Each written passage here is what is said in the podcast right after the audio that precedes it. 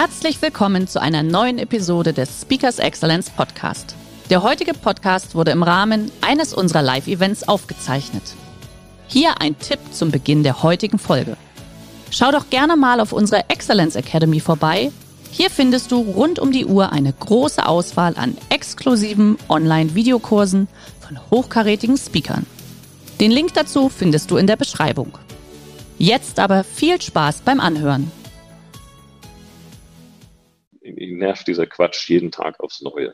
Statt einfach nur mal zu sagen, Mensch, das ist ja eine ganz andere Sicht darauf, lass mich mal verstehen, wie du da drauf kommst. Herzlich willkommen beim Speakers Excellence Podcast. Hier erwarten Sie spannende und impulsreiche Episoden mit unseren Top-Expertinnen und Experten. Freuen Sie sich heute auf eine Podcast-Episode, die im Rahmen unserer täglichen 30-minütigen Online-Impulsreihe entstanden ist. Viel Spaß beim Reinhören. Schön, dass du da bist. Sehr gerne. Hi. Liebe Teilnehmer, schön, dass sich die ersten auch schon dazu geklingt haben.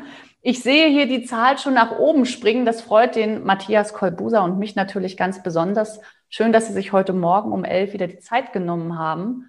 Lieber Matthias, von wo bist du uns denn heute zugeschaltet? Ich bin wie immer unterwegs und aktuell in Düsseldorf. Wie immer unterwegs und aktuell in Düsseldorf. Das heißt, du bist jetzt gerade in irgendeinem Hotel? So ist es. Ah, ja, na, du sagst das so. Das ist ja in aktuellen Zeiten gar nicht so normal. Mittlerweile ist es ja eher normal, dass die meisten Gäste uns tatsächlich aus ihrem Homeoffice zugeschaltet sind. Ja, man ähm, muss im Hotel auch regelmäßig unterschreiben, dass man aus wichtigen beruflichen Gründen und nicht zum Spaß hier ist. Ja, aber da, da sind wir ja letztendlich schon bei dem Thema. Ich glaube, du hast es vorhin schon in unserem, wo wir uns ähm, vor der Live-Schaltung schon mal ganz kurz gesprochen haben, hast du schon angedeutet. Ich glaube, bei dir ist im Moment richtig Action angesagt, oder? Ja, ist es meistens, aber ich mag das. Alles gut, danke. So, so soll das sein. Ja, alles klar. So, es ist jetzt Punkt 11 Uhr. Liebe Teilnehmer, auch auf diesem Wege nochmal ganz offiziell herzlich willkommen zu unserer heutigen Impulsreihe mit unserem Gast, Matthias Kolbuser. Lieber Matthias, schön, dass du da bist. Und wir haben ja gesagt, wir wollen das extra natürlich heute auch äh, live durchführen, denn der Matthias ist neu bei uns in dem Top 100 so rum, Top 100 Excellent Speaker Katalog dabei, wo wir uns natürlich sehr freuen. Und ich denke, es ist für Sie, liebe Teilnehmer, natürlich immer am besten, sich einen Eindruck zu machen, Mensch, wer ist denn dieser Mensch einfach? Wenn Sie so in 20 Minuten einfach mal so ein bisschen aus seinem Impuls hören, und Matthias ist jemand, der seit über 20 Jahren europaweit Unternehmen begleitet bei den verschiedensten Strategie- und Change-Themen. Und ich glaube, genau deshalb ist natürlich auch aktuell deine Zeit. Ähm, du, du wirst teilweise mit Reinhard Springer auf eine Ebene gestellt. Du hast da ja ein wunderbares Feedback auch. Ist ja bekommen. furchtbar schön für mein Ego, wenn wir direkt beim Thema. Genau. ich wollte gerade sagen, und, und das war nämlich genau, wo ich gedacht habe, Mensch, das ist ja spannend bei deinem Thema, wo du ja sagst, hey, es ist ganz, ganz wichtig, dass ich natürlich eine gute Führungspersönlichkeit auch so ein bisschen äh, dahinter stellen kann. Ja, dass es natürlich wichtig ist. Und von daher, ich freue mich einfach auf deine Inspiration heute, die du uns mitgebracht hast. Einfach führen von Spitzenteams in diesen Zeiten. Lieber Matthias, der Bildschirm gehört dir. Liebe Teilnehmer, Sie wissen das. Sie dürfen gerne Ihre Fragen in den Chat schreiben, die wir danach gemeinsam beantworten. Auf geht's. Ich danke dir, Jana. Ja, hallo zusammen meinerseits auch nochmal. Ähm, ja, was ich versuchen würde, wäre tatsächlich Ihnen aus dem Feld Management Beyond Ego, was mich schon lange umgetrieben hat, also die letzten sechs, sieben Jahre und jetzt am 12. Oktober ist es gerade erschienen, das Buch dazu, Management Beyond Ego, mal versucht hat, ein bisschen abzubinden, ist eben das Thema, Jana hat es erwähnt, ich schlage mich ja hauptsächlich damit rum, Strategien zu entwickeln und dann mit Unternehmen möglichst versuchen, diese auch zügig umzusetzen. Und man stößt da, wie Sie alle wahrscheinlich auch immer wieder, natürlich auf jede Menge Schwierigkeiten bei der Umsetzung von Themen. So und äh, mit der Zeit, mit bin ich irgendwie Ende 40, wurde mir eins gewahr. Das größte Problem bei der ganzen Umsetzung sind nicht die Sachfachthemen, oh Wunder, das wird auch jeder von Ihnen bestätigen, sondern am Ende des Tages tatsächlich das Ego. Das Ego von uns selber, jedem Einzelnen von ihnen und natürlich das der anderen. Wobei natürlich das der anderen immer das Problem ist. Da wären wir dann direkt schön bei dem ersten Thema auch von dem Buch, wenn wir über Veränderung sprechen oder warum Dinge nicht klappen, sind ja in der Regel die anderen schuld. Ähm, Aber ich würde versuchen, ich habe mir mal überlegt, was kann ich in 20 Minuten wirklich auch Werthaltiges hier rüberbringen und nicht nur ähm, zum, zum Kurzüberblick über alles Mögliche zu geben. Ich würde mich auf zwei Themen versuchen zu konzentrieren. Das eine ist, ähm, wieso ist dieses Ego eigentlich Fluch und Segen? Also wir brauchen es und was heißt das fürs praktische Management, gerade um eben auch hochperformante Teams an den Start zu bringen? Auf den Aspekt ein paar Minuten mal geguckt. Und das andere wäre, ähm, wo wirklich im, im, mit dem Anspruch, der Begriff ist irgendwie doof, aber mir fällt auch kein besserer ein, ähm, im Alltagsleben von, Alltagsleben von High-Performance-Teams spielt dieses Thema Ego eigentlich eine Rolle. Ähm, denn letztlich geht es ja darum, so Phänomene, die wir alle kennen, ob das diese Silo-Verhaltensweisen sind, ob es äh, der Punkt ist, dass sich meistens die lautesten und nicht die besten Ideen durchsetzen oder dass man es gerne hätte, ähm, Dinge mit wesentlich mehr Geschwindigkeit auf die Straße zu bringen. Letztlich steckt immer das Ego ein Stück weit dahinter. Jetzt ist ja die Frage, was ist das Ego überhaupt? Ähm, und das ist eine sehr zentrale Frage, über die man sich vielleicht ein paar Gedanken machen könnte. Denn letztlich gibt es eine ganze Menge an Menschen, die assoziieren mit dem, was in ihrem Kopf so passiert, ihr eigenes Ego, also sprich Gedanken und Emotionen. Ähm, je nach Statistik haben wir jeden Tag 60 bis 80.000 Gedanken. Ähm, paradoxerweise sind 80 Prozent davon Gedanken, die hatten wir gestern schon, also unglaublich produktiv in Gänsefüßchen drehen uns da also fröhlich im Kreis. Und selbst bei den restlichen 20 Prozent, wenn Sie das mal ein bisschen beobachten, ist so viel Müll dabei, ist schier unglaublich. So, also von daher ist vielleicht naheliegend, dass nicht das, was das Gehirn produziert, tatsächlich das Ego ist. Dann haben wir noch die Emotionskomponente. Gedanken und Emotionen bedingen sich ja auch fröhlich einander. Wer sich lang genug augenschließend in irgendeinen ähm, Urlaubssessel begibt, in dem man im Moment nicht fliegen kann, fängt irgendwann an, sich glücklich zu fühlen. Kleines Glücksgefühl fängt an zu grinsen, etc. Sie wissen, was ich meine. So, und ähm, je nachdem, was ich, wenn man jetzt menschliches Verhalten ganz simpel zerlegt, dann haben wir unsere Gedanken, Emotionen, wir haben unser Wertesystem und dann tun und sagen wir irgendetwas. Und je nachdem, wo man jetzt sein eigenes Ego verortet, mal ganz einfach formuliert, ist man eben eher unreif unterwegs, weil ich bei jemandem einfach einen emotionalen Trigger setzen muss keine Ahnung, ähm, jemand hat äh, drei Wochen an einem Konzept gearbeitet, dem ist das total wichtig, steht dahinter, stellt das vor, Status-Meeting, Sie sitzen drin ähm, und sagen, du, äh, Ulrike, ganz im Ernst, aus meiner Sicht geht es in die völlig falsche Richtung, hier und da ist ein Webfehler drin und fangen an, das Konzept ein bisschen zu kritisieren oder auseinanderzunehmen. Das ist jetzt schon mal ein spannendes Ego-Thema, warum Sie das überhaupt machen. Für Kritik gibt es drei Motive entweder hoffentlich Erkenntnisgewinn, weil sie tatsächlich wollen, dass Ulrike mit ihrem Konzept erfolgreicher wird, dass das besser wird. Andere zwei Motive für Kritik ist Niedertracht und Minderwertigkeit. Von denen ist auch niemand frei. Sie nicht, ich nicht, haben wir alles schon gehabt und auch getan. Die Frage ist eben, dieses Motiv, was da angetriggert wird, da jetzt Kritik zu üben, reflektiere ich das ein Stück weit und lasse es sozusagen durch mein Wertesystem überprüfen und tue und sage dann was Vernünftiges oder schluck's im Zweifel eben runter. Aber jetzt tun wir mal so, die Kritik wäre ähm, tatsächlich auf Erkenntnisgewinn gerichtet. Wird das bei Ulrike nichtsdestotrotz, weil sie an diesem Konzept eben, um mal den ein bisschen buddhistischen Begriff dazu nutzen, anhaftet mit ihrem Ego, entweder ein Scham oder ein Schuldgefühl auslösen. Und jede Kritik erzeugt im Zweifel, wenn sie wirklich substanziell ist und auch für was äh, nicht Unwichtiges ist, wo man Teflon beschichtet ist, ein Scham oder ein Schuldgefühl. Die Standardreaktion wäre vielleicht, dass jemand aufgrund dieser, dieses emotionalen Effektes anfängt, sich zu rechtfertigen. Ja, aber, und dann geht die Erklärungsarie los. Oder ein Minderwertigkeitsreflex wäre zu sagen, kümmer du dich mal um deinen Vertriebskram, bevor du mir erzählen wirst, was wir hier im Marketing, was auch immer machen. Worauf ich hinaus will, ist, dass ähm, bei diesem Management Beyond Ego, wo das Ego ähm, uns allen, entweder uns selber sogar oder anderen ständig im Weg steht, sich eins bewusst machen muss, dass wir im Grunde nicht unsere Gedanken und Emotionen sind. Davon haben wir, wie gesagt, um die 60 bis 80.000 jeden Tag sondern letztlich unser Wertesystem, sprich das, was man hinlänglich als Charakter bezeichnet, ist ja nichts anderes als die Summe der gelebten Werte. Also nicht das, was auf ihren Fluren vielleicht an irgendwelchen Tapeten äh, steht oder auf irgendwelchen Plakaten propagiert wird, sondern das, was wirklich gelebt wird. Sprich, entscheidend ist bei diesem Management Beyond Ego, sich klar zu machen, ich bin nicht meine Gedanken und Emotionen und andere auch nicht. Das heißt, was ist das Ego? Das Ego ist im Grunde nichts anderes, wenn es ein bisschen reifer ist, als die Summe der gelebten Werte und eben nicht der Gedanken und Emotionen. Aus dieser philosophisch-psychologischen Ecke mal kurz jetzt raus, wirklich ins Praktische. Was heißt das denn?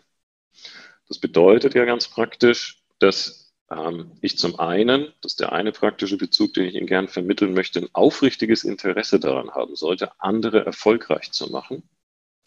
Wie schaffe ich das? Das schaffe ich eben, indem ich nicht nur irgendwelche Ziele vorgebe oder vereinbare und die dann irgendwie tracke und kontrolliere. Das ist irgendwie, ja, Management before Ego. Sondern indem ich gucke, dass ich bei meinen, äh, meinem Gegenüber, meinen geführten Personen, aber auch Kollegen, ähm, es schaffe, dass die für was brennen. Ich selber für was brenne. Und das heißt, ähm, sich Mühe zu machen, abseits dieser reinen Zielvorgabe und des Controllings, dafür zu sorgen, dass Menschen mit Leidenschaft vor ihrem geistigen Auge sehen, was sie gerne erreichen wollen. Denn dann brauchen sie auch nicht mehr viel kontrollieren, tracken, monitoren und vor allem kommen sie dann auch immer, ja, ich nenne das gerne in die dunkle Seite der Macht, der Emotionen, wo sie ja dann durch Kontrolle und kein Thema auf der Welt läuft ja irgendwie ähm, wie geplant. Das heißt, man hinkt immer irgendwo hinterher, irgendwas läuft nicht wie, wie gedacht. Menschen dazu bringen, sich beispielsweise rechtfertigen zu müssen und erleben dann eben ja diesen Scham, Schuld, Verzweiflungscocktail, was so ein bisschen die dunkle Seite der Macht ist in Sachen Emotionen. Das heißt, sich auf der einen Seite wirklich mal Mühe zu machen, um mal eine Metapher zu bedienen, wenn Sie sich jemand vorstellen, der irgendwie, keine Ahnung, ein Oldtimer-Fable ist, der holt sich eine alte Rostlaube, stellt die sich im Keller, ähm, der braucht kein Gunchart, kein Tracking, keine roten, grünen, gelben Ampeln, dass der da jeden Tag und am Wochenende an diesem Ding bastelt. Warum nicht? Weil er sieht vor seinem geistigen Auge, wie dieses Ding rot glänzend, Chromfelgen im Sommer durch die Gegend fährt und strebt diesem Zustand nach. Das machen wir im Management viel zu wenig. Das heißt, wir machen uns mit unseren Teams viel zu wenig Mühe, wirklich mal herauszuarbeiten, was ist eigentlich anders in zwei, drei Jahren oder meinetwegen auch sechs Monaten. Ähm, und worauf sind wir stolz, um das zu schaffen? Also Teams dahinter zu bringen, emotionale Power zu entwickeln. Das ist so das Grundlegende. Da gibt es viele Mechanismen, wie man das machen kann. Einfach Aufsätze schreiben. Prosa zwingt zum Denken, sich darüber auszutauschen und sich wirklich Mühe mal darüber zu machen, nicht über das Wie zu sprechen, sondern über das Was ist anders und wozu. Das mal so als ein Hinweis. Dann auf der ähm, Alltagsseite gilt es, sich und andere viel stärker darin eben zu trainieren, sein Ego immer wieder zu überwinden. Deshalb auch dieser Titel Management Beyond Ego. Ich erlebe alltäglich in, ob es nun wirklich große DAX-Konzerne sind oder auch kleine mittelständische Unternehmen, ja, ein Graus, wo stets ähm, nicht die beste Idee manchmal noch gar nicht geäußert wird, weil die Leute schon Angst haben, irgendwas zu sagen, was bei jemandem anderen nicht auf fruchtbaren Boden fallen könnte, ähm, statt dort in eine konstruktive Reibung auch zu gehen, damit Erkenntnisgewinn entsteht. All, wir kennen das alle. Jeder hätte gerne eine Fehler- und Streitkultur, um das an diesem Beispiel festzumachen, aber keiner hat sie. Warum hat sie keiner? Weil eben überall immer das eigene Ego im Weg ist. Ne? Das heißt, stellen Sie sich vor, Sie sind in einer besseren, bisschen kontroverseren Diskussion ähm, und jemand hat einfach eine andere Sicht als Sie. Das Paradoxe ist, je wichtiger das Thema ist, desto stärker vertreten wir unsere eigene Sicht. Ne? Das heißt, Sie und vielleicht jemand anders hat irgendwie ein bisschen länger über ein Konzept, ein Thema nachgedacht. Dann gibt es sozusagen diese beiden Sichten und jetzt haften Sie mit Ihrem Ego an dieser Sicht an. Und alles, was sie an Gegenwehr erleben, der Begriff sagt schon Gegenwehr, ähm, werden sie irgendwie verteidigen. Das heißt, man verteidigt seine Meinung. Das ist aber letztlich unreif, weil sie ständig nur immer Trigger gesetzt bekommen auf ihrer emotionalen Impulsseite und reagieren darauf, fangen an, sich zu rechtfertigen, versuchen, jemand anderen zu überreden, etc. Und die Muster, ja, ich erlebe sie jeden Tag, Sie vielleicht auch, sind eben alles before Ego. Statt beyond Ego zu gehen, und ein paar sehr zentrale Werte. Aus meiner Sicht sind es fünf Stück, die ich über die Jahre ausgemacht habe, die wirklich Hochleistungsteams ausmachen. Klammer auf, ich kenne sehr, sehr wenige und durfte auch nur sehr wenige auf das Level mal bringen. Das wäre Mut, Offenheit, Geschwindigkeit, Vertrauen und Verlässlichkeit. Ähm, Mut und Offenheit ist die Basis für das, was wir gerade kurz als Beispiel diskutieren mit dieser Fehler- und Streitkultur. Und den Mut zu haben, jemanden wirklich mit dem richtigen Motiv, ich habe über die drei Motive von Kritik schon kurz gesprochen, Erkenntnisgewinn, Niedertracht, Minderwertigkeit. Und eben, wenn es einem darum geht, und das, da können wir uns gar nicht von frei machen, im Zweifel, dass uns jemand gerade ähm, vors Schienbein getreten hat und wir denken uns, da treten wir jetzt erstmal ordentlich zurück. Diesen Minderwertigkeitsreflex runterschlucken. Dafür brauche ich eben die mentale Stärke. Und wenn ich den Mut habe, jemanden zu adressieren, selbst wenn ich weiß, dass er sich dadurch ein bisschen betroffen fühlt, aber mir geht es darum, sie oder ihn erfolgreicher zu machen, dann muss ich diese Kritik halt äußern. Und meine Angst, jemanden an der Stelle zu verletzen, das verwechseln viele mit ihrer Harmoniebedürftigkeit, überwinden. Auch das ist Beyond Ego. Jetzt brauche ich nur auf der gegenüberliegenden Seite eben auch die Offenheit, wenn Mut der Wert ist, Dinge einfach mutig anzugehen oder anzusprechen im Sinne der Sache.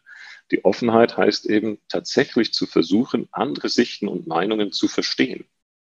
Das ist was völlig anderes, als was wir before Ego in der Regel praktizieren, zuhören, was ja meist nichts anderes bedeutet, als dass wir so lange den Mund halten und unsere Gedanken uns schon mal so sortieren, entsprechend durchladen, damit wir gleich entsprechend gegenargumentieren können.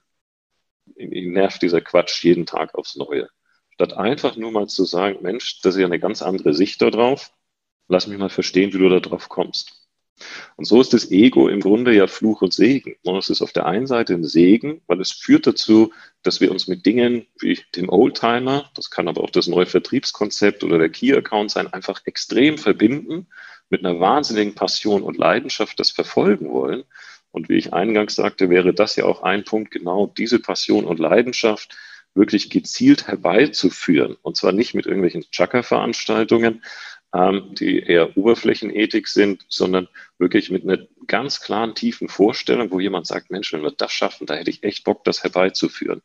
Und zwar jenseits irgendwelcher abstrakten Zielwerte. Es hilft überhaupt nichts, jemandem zu sagen, ich will, dass du 10% Kosten sparst und 15% mehr Umsatz machst. Und jetzt mal viel Spaß. Das ist so die unerträgliche Leichtigkeit des Managements, sondern dahinter dann zu gehen und sich zu fragen, Mensch, was muss denn dafür anders werden, damit das kommt? Um dann eine Leidenschaft dafür zu entwickeln, dem nachzustreben. So, und das, das ist ein Segen und der Fluch ist es, dass wenn wir diese Dinge dann zu uns eigen machen, haften wir eben sehr stark an ihnen an und tun uns gerade, was Fehler und Streitkulturen angeht, eben extrem schwer, ähm, um diese Werte Mut und Offenheit zu praktizieren. Diese beiden Punkte, die hätte ich Ihnen gerne ähm, mitgegeben, ähm, um das an einer Grafik, ich bin überhaupt kein PowerPoint-Freund, aber ich glaube, ein ähm, Bildschirm teilen lohnt sich an dieser Stelle, würde ich Ihnen gerne kurz zeigen. Mal gucken, dass ich das mit Zoom hier hinkriege. Sollte geklappt haben. Mache ich das noch mal ein bisschen größer. So. Das, was ich ähm, vermittelt, versucht habe, Ihnen zu vermitteln, dass wir uns im Management alle viel stärker darüber gewahr werden müssen, dass im Grunde, da gucken wir gleich nochmal drauf, unsere Gedanken und Emotionen links ständig in uns abgehen. Und wenn wir wirklich hochperformant führen wollen, uns selber und andere, müssen wir im Grunde weg von dieser ja, eher unreifen, im oberen Bogen gezeigten Verhaltensweise indem wir uns sozusagen zum Flipperball machen lassen, unserer Gedanken und Emotionen und auch der Trigger, die andere unweigerlich bei uns setzen, sondern müssen mit ein paar sehr wenigen Werten, die fünf, die da für mich entscheidend sind, habe ich Ihnen genannt, versuchen zwischen Reiz und Reaktion zu kommen. Und das heißt, Management Beyond Ego hat extrem viel mit mentaler Stärke zu tun, die nichts anderes bedeutet, als insbesondere dann auch unter Druck und Stress zwischen Reiz und Reaktion zu kommen. Das können Sie alle wunderbar üben. Also wenn Sie eine Nacht schlecht geschlafen haben, haben einen stressigen Arbeitstag gehabt, es ging hoch und runter, ähm, Sie kommen nach Hause, ähm, sind mit der Family am Tisch und jetzt, keine Ahnung, fehlt irgendwie die Butter oder es fällt was runter ähm, und Sie kriegen einfach einen kleinen Zorntrigger oder Verzweiflungstrigger gesetzt, eben trotzdem gelassen zu bleiben. Jeder von uns weiß, wie schwer das ist, sowohl im Alltag als auch im Management, aber es muss trainiert werden. Meiner Erfahrung nach ist das nichts anderes als Training, genauso wie Sport eben auch. Und das ist extrem entscheidend, weil Teams performen ja nicht deshalb gut, weil sie irgendwie auf der Sachfachebene die äh, Geistesblitze produzieren, sondern weil sie gemeinsam miteinander gerichtet auf ein Ziel sich richtig und reif verhalten. Und das bedeutet eben, sich so zu verhalten, dass es mehr nützt als schadet. So, und das hat viel damit zu tun. Ähm, und letztlich sind es aus meiner Sicht, wenn man das mal ein bisschen in den Management-Kontext setzt, diese Emotionen, die dabei eine Rolle spielen. Ähm, es gibt Booster-Emotionen, die zu extrem viel äh, Performance führen in Teams. Vertrauen, Leidenschaft, Neid. Leidenschaft hat man schon angesprochen, das ist das Generieren eines entsprechenden Zukunftszustandes. Ob der nun zwei Monate, sechs Monate oder drei Jahre weg ist, spielt fast keine Rolle. Aber wir müssen auf alle Fälle unten rechts eben einfach verhindern, dass so die dunkle Seite der Macht, wie ich schon sagte, ne? Ähm, Scham, Verzweiflung, Schuld. Sei es durch Rechtfertigungskultur, die Art, wie wir Projekte managen, Status-Meetings machen. Die meisten Status-Meetings in durchschnittlichen Teams sind ja nichts anderes als Gerichtsverhandlungen. Da läuft der arme Projektleiter rein und wird dann von so einem Tribunal äh, mehr oder weniger einfach nur gelöchert und äh, darf sich rechtfertigen, wo er wo, an welcher Stelle, warum hinterherhinkt. Das ist natürlich Quatsch. Das erzeugt alles nur Mittelmäßigkeit und keine Hochleistungsteams. Bonifizierungs- und Incentivizierungssysteme ist eher unten links. Glück, Freude, Begierde. Ja, das schiebt ein bisschen, aber der große Bringer ist es im Grunde auch nicht. Und das Ganze fängt natürlich ähm, an um das hier vielleicht abschließend noch kurz ähm, ins Feld zu führen bei uns selber. Wer also möchte, dass er eine Hochleistungsorganisation bekommt, ein Hochleistungsteam, muss natürlich selber anfangen, das auch vorzuleben. Wir alle reden davon immer. Und wenn ich gerade auch mit Vorstandsteam hm, so Prozesse durchlaufe, die zu Hochleistungsteams zu entwickeln, dann finden die das alle immer furchtbar toll, was ich denen erzähle und was wir jetzt hier auch gerade diskutieren. Hier zwischen Reiz, Reaktion kommen, mentale Stärke, es aushalten können, wenn da ein Schamgefühl kommt, drüber hinwegkommen, andere Sicht akzeptieren und x Facetten mehr, die es da so gibt. Es dann zu tun, ist kein Spaß mehr. Ich sage da immer so ein bisschen, das ist wie Helden zugucken, macht Spaß, Held zu sein macht keinen Spaß. Und wir alle gucken uns gerne die Marvel, Gladiator und weiß der Henker, was Filme dieser Welt an. Ähm, aber in dessen Haut will man eigentlich nie wirklich stecken, weil es macht keinen Spaß, Held zu sein. Was meine ich damit? Es gibt eine klare Korrelation, wenn man Beyond Ego Teams zum Erfolg führen möchte und sich selber zwischen dem Grad an Diskomfort, Sie sehen das unten rechts, und den Erfolg, den man erreicht. Sprich, je unkomfortabler es man sich selber macht, im Sinne der Sache natürlich, weil sonst hätten sie schlicht unten Krieg. Oder es wären beispielsweise Silograbenkämpfe. Da haben manche Organisationen extrem Talent, sich sehr ungemütlich zu machen, aber völlig unsinnig. Gibt es also keine Korrelation zum Erfolg, ähm, sondern genau das zu suchen. Also das hat auch zum Beispiel mit Helikoptermanagement zu tun. Wenn ich jetzt im Vertrieb was führe oder im Service und äh, überlege mir irgendwie, dass wir die Key-Accounts neu ähm, angehen müssten, neuer Mechanismus, ähm, ja, dann ist es vielleicht Diskomfort, da auch mal selber mit an die Front zu gehen als Vorstand und zu schauen, dass ich das vorlebe und mache und zeige, statt mich dann nur auf irgendwelchen Folien zu begeben. Was auch immer, soll ja nur ein Beispiel sein, wo es darum geht, sich eben gezielt selber und andere in diesen Diskomfort zu bringen. Und dieser Diskomfort, auch bezogen auf diese Fehler- und Streitkultur beispielsweise, hat immer was zu tun letztlich mit diesen Emotionen. Also Emotionen im Management ist letztlich das Entscheidende. Und entweder Leute haben eine gewisse mentale Stärke, trainieren sich da gezielt drin, oder sie haben sie einfach nicht, dann werden sie ewig auf einem Mittelmaß bleiben. Ähm, und die Mechanismen wie Siloverhalten, echte Teamperformance, Fehlerstreitkultur, Innovationsgeschwindigkeit, Umsetzungsgeschwindigkeit, all diese Dinge niemals erreichen. Ähm, die meisten bewegen sich da eher in so einer Illusion. Man schreibt zwar auf, was man alles anders machen müsste oder klebt irgendwelche Plakate mit irgendwelchen Werten, ähm, aber man tut es nicht. Das ist schlicht eine Illusion, wenn man meint, dass Change oder auch Team-Performance-Entwicklung Spaß machen würde. Ja, das vielleicht mal so ganz schnell durch den Gemüsekarten spaziert von Management Beyond Ego. Wer Lust hat, sich das ein bisschen anzugucken, kann sich gerne das neu erschienene Buch dazu besorgen habe dort unter anderem aus meiner äh, Grundausbildung mit den Navy SEALs auch so ein bisschen aus der Esoterik-Ecke heraus beschrieben, wie dort diese mentale Stärke trainiert wird, ähm, um letztlich im Sinne eines wirklich ähm, Hochleistungsteams gemeinsam außergewöhnliche Erfolge zu erreichen. Idee war, in den 20 Minuten Ihnen einfach ein, zwei Impulse zu geben. Der eine Impuls war der mit sehen Sie zu, dass Sie für Ihre Teams eben wirklich Zielzustände formulieren, für die Sie brennen. Stichwort Oldtimer. Der andere ist, praktizieren Sie mal vielleicht an einem Beispiel das Thema Fehler-Streitkultur, wirklich dieses Thema Kritik. Gucken Sie mal, welche der drei Kritikmotive Sie manchmal umtreibt, welche Sie besser runterschlucken und wie Sie auch mit der Offenheit auf der anderen Seite umgehen.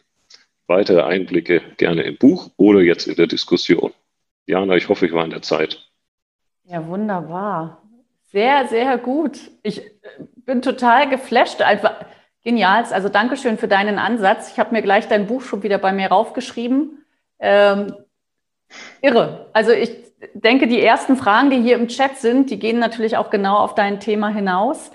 Ähm, das, das klingt aus deinem Munde alles so, so einfach und so normal, aber ich glaube, erstmal das äh, herauszufinden, oder, oder diese Mechanismen zu erkennen, das alleine ist ja, glaube ich, schon die große Kunst an dem Ganzen, ja. Also das ist natürlich irre. Mhm. Lass uns mal ganz kurz auf die ersten Fragen natürlich auch schon einsteigen, Gerne. die ich hier habe. Ähm, kann ich dieses Beyond Ego kollektiv, das heißt im Team implementieren, zum Beispiel durch regelmäßige Workshops erreichen? Oder ist die Pflicht oder ist es die Pflicht jedes einzelnen Teammitglieds, das heißt durch Coaching, das zu erreichen? Ich sehe gerade, ich bin schon wieder bunt, aber Sie hören mich. Das ist gut. Matthias, du hörst mich, weil die Frage geht ich ja an dich. Ich habe die Frage gehört, klar.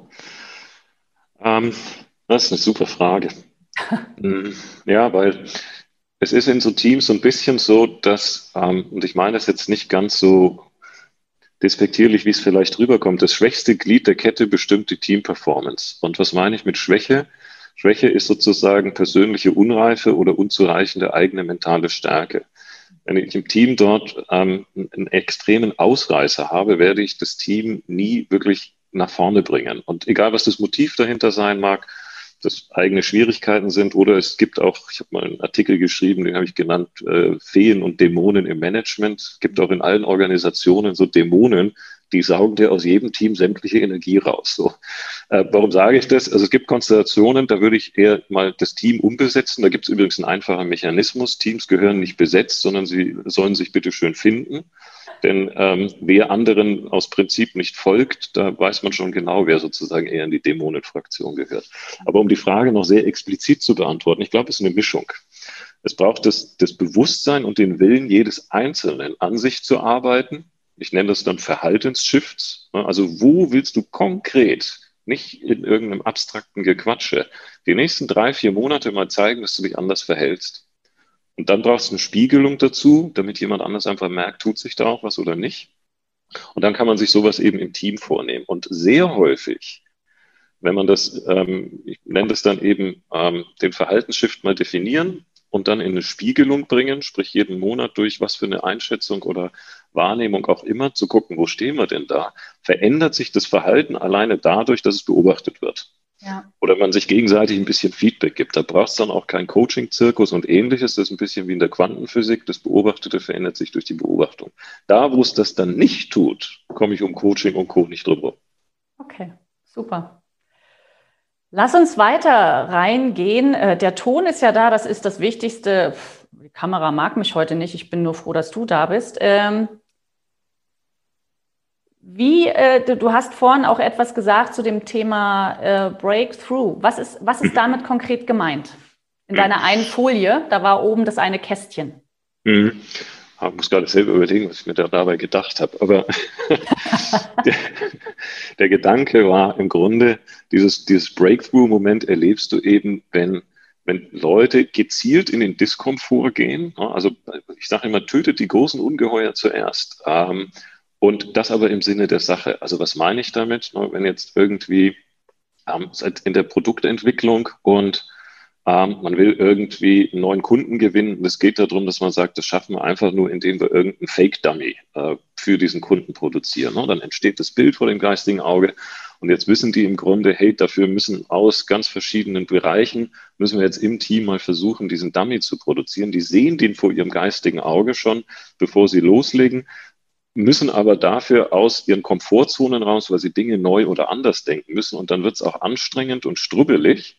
Das ist sozusagen der Diskomfort, den man dann eingeht. Aber du empfindest einen unglaublichen Stolz, wenn es dann geschafft ist. Mhm. Und in diesen Mechanismus kommen die meisten Teams niemals rein. Die bewegen sich in der Komfortzone, machen das, was sie schon immer gemacht haben, ähm, weil das kennt man ja als gemütlich, statt mal anders zu denken, was immer Angst erzeugt, weil anders ist ungewohnt, die zu überwinden und zu sagen, komm, das machen wir jetzt einfach mal. Die gegenseitige Unterstützung zu spüren, dass im Sinne von to fail forward es nicht schlimm ist, wenn es schief geht.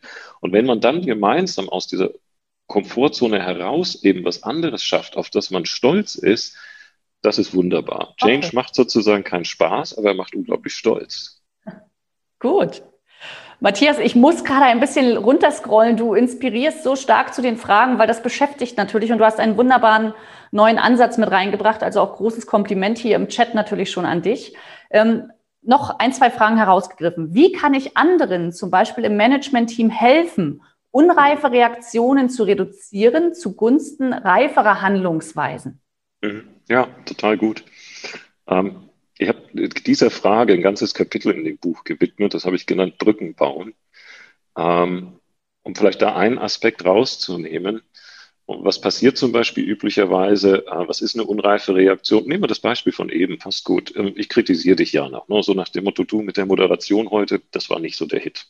Und da dir das wichtig ist, ähm, wirst du erstmal, wirst du diesen Effekt haben, oh, was soll das denn jetzt?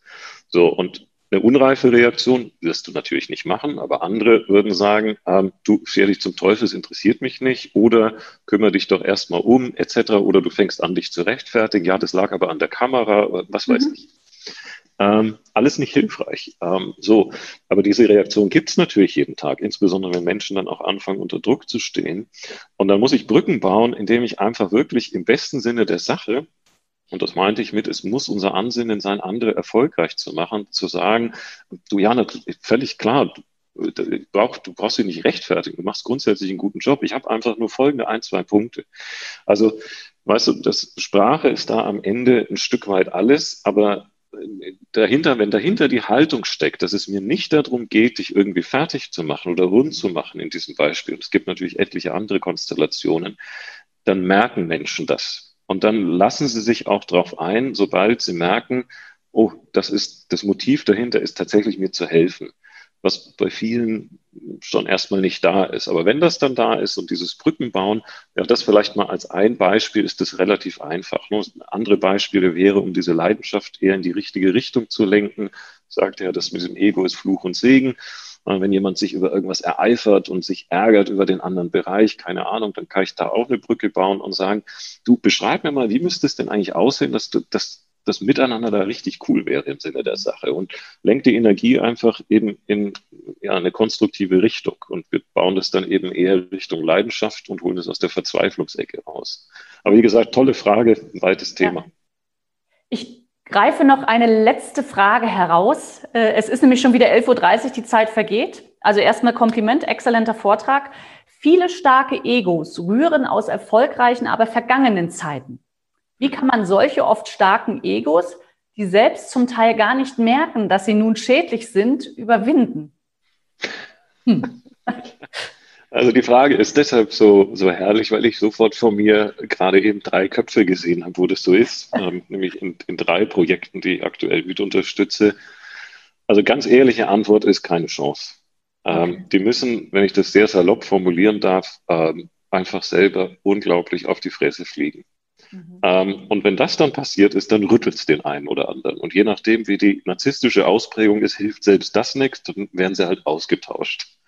Ähm, der einzige Weg ist, um so ein bisschen zumindest auch noch Wein ins Wasser hier zu gießen, um das mal so rum auszudrücken, ist, zu versuchen, die Leute dazu zu bringen, dass sie für was Neues oder anderes einfach wirklich brennen. Also diese okay. Sinnstiftung und die Begeisterung für irgendwas zu schaffen, wo sie selber mit ihrem Ego äh, ein neues Feuer fangen und sagen, Mensch, das wäre es was. Weil mit Kritik und ähm, Verbesserung äh, ist bei solchen Konstellationen nichts zu erreichen. Gut. Lieber Matthias, ganz, ganz lieben Dank für diesen super tollen Vortrag. Ich, mir wird so viel Spaß machen, jetzt einfach mit dir noch weiter die Fragen zu diskutieren. Liebe Teilnehmer, Dankeschön für diese wunderbaren Fragen und Sie sehen die genialen Antworten äh, mit einer so starken Expertise und so viel Content. Lieber Matthias Kolbusa, auch wenn du mich jetzt nur hörst, es kommt von totalem Herzen und mit einem Lachen. Ich, es macht mir so viel Freude. Ich freue mich auf unsere nächste Begegnung gerne live. Äh, es kam noch eine Frage, Matthias. Gibt es irgendwie eine Art One-Pager außerhalb deines Buches, was du unseren Teilnehmern zur Verfügung stellen kannst? Oder sagen wir einfach, ja. komm, kaufen Sie sich das Buch? Also ich freue mich natürlich, wenn das Buch gekauft wird, aber ähm, Sie können mir gerne einfach an matthias.kolbusa.com eine E-Mail schreiben. Ich habe auch so ein paar White Paper, ähm, die, das ist dann nicht ein One-Pager, aber es sind ein paar Seiten, die so Essenzen daraus beschreiben. Schicke ich gerne rum. Ja, wunderbar. Das ist doch total super. In dem Sinne, lieber Matthias, ich wünsche dir jetzt weiterhin viel Erfolg bei all deinen Terminen, bei deinen Meetings. Bleib gesund. Alles klar. Schönen Tag. In dem Ihnen. Sinne, gute Zeit allen. Ja. Danke. Schön, dass Sie in diese Podcast-Episode reingehört haben. Weitere Informationen zu unseren Expertinnen und Experten finden Sie in den Show Notes. Wenn Ihnen unsere Podcast-Reihe gefällt oder Sie haben Wünsche und Anregungen, freuen wir uns auf Ihren Kommentar.